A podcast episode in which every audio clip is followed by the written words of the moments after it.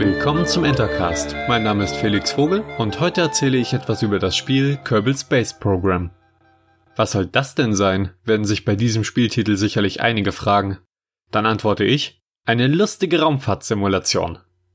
Kerbal Space Program, abgekürzt KSP, ist ein harter, trotzdem lockerer Simulator mit der richtigen Prise Humor. Dieser wird zwar fast ausschließlich durch Beschreibungstexte vermittelt, verhindert allerdings, dass das Spiel zu ernst wird. Stellt euch vor, ihr seid ein Kind, das versucht, mit einer Feuerwerksrakete einen Luftballon zu treffen. Nur, dass ihr die Rakete selbst entwerft und der Ballon ein Himmelskörper ist. Das Ganze macht unheimlichen Spaß, erfordert aber auch, dass man sich mit der Materie auseinandersetzt. Wenn man den Karrieremodus als neuer Spieler das erste Mal startet, dann ist man vermutlich überfordert. Zum Glück findet man im Internet genügend Tutorials, falls einem das Spiel nicht ausreichend Hinweise liefert. KSP hat eine steile Lernkurve und bietet für erfahrene Spieler immer noch Herausforderungen. Ob es nun darum geht, eine Raumstation im Orbit zu errichten, was vermutlich einige Rendezvous-Manöver, Andockvorgänge und gute Vorausplanung erfordert, oder darum, auf einem anderen Himmelskörper zu landen, einfach war die Raumfahrt noch nie. Es verhält sich hier wie bei Dark Souls. Leicht ist es nicht, aber machbar. Wenn ihr es nicht schafft, dann seid ihr in der Regel selbst daran schuld.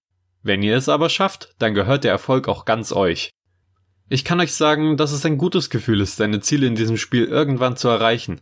Wenn man das erste Mal mit einem Kerbal, so heißen eure Astronauten, den Mond ihres Heimatplaneten betritt, dann ist das eine wahre Errungenschaft. Noch besser ist es, wenn der kleine Raumfahrer es auch wieder zurückschafft, vorausgesetzt, dass ihr seine Rückreise überhaupt eingeplant habt.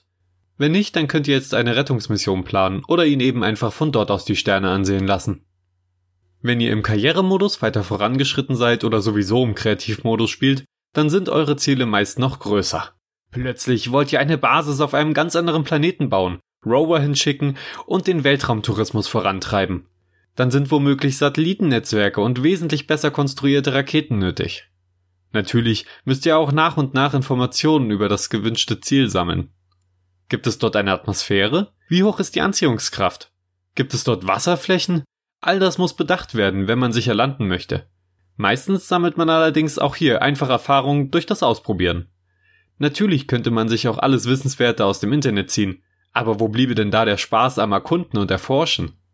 Zugegeben, manchmal spart das Internet einem auch einfach eine Menge Zeit bei diesem ohnehin schon zeitintensiven Spiel.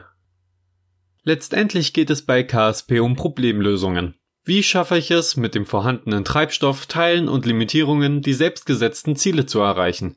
Ein Spiel, das Physikkenntnisse voraussetzt oder diese durch Scheitern in euren Kopf hämmert.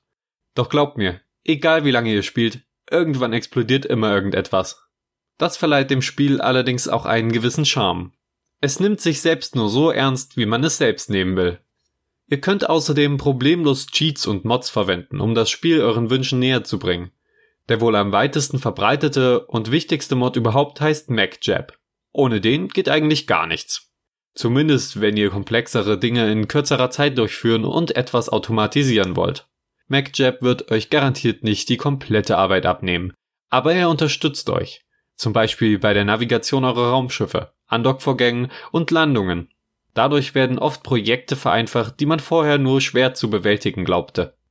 Am besten beherrscht man die Navigation und Eingaben trotzdem so weit, dass man im Notfall auch auf den Computer verzichten kann, falls im Karrieremodus dann doch mal der Strom ausfällt und euer Pilot auf sich und damit auf den Spieler gestellt ist. Die selbstgebauten Feuerwerkskörper sind übrigens das kreative Herzstück von Kerbal Space Program. Es macht mir viel Spaß, die teils kreativen, teils waghalsigen Projekte zu sehen, die mit den selbstkonstruierten Flugzeugen, Raketen und anderen Gerätschaften umgesetzt werden.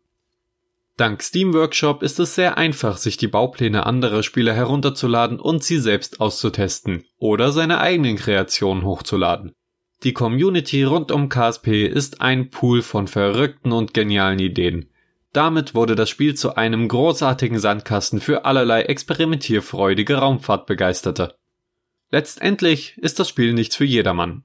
Man bekommt meiner Erfahrung nach nur so viel Spaß zurück, wie man Aufwand reinsteckt. Man muss wohl auch ein wenig auf die physikalische Herausforderung stehen und sich selbst Ziele setzen und organisieren können. Läuft das Ganze aber erstmal, dann darf sich das gesamte Sternsystem auf viele grüne Besucher und Explosionen freuen. Mir gibt es jedenfalls immer ein gutes Gefühl, wenn ich eine schwierige Situation lösen und mein selbstgesetztes Ziel erreichen kann. Bis bald! Euer Felix.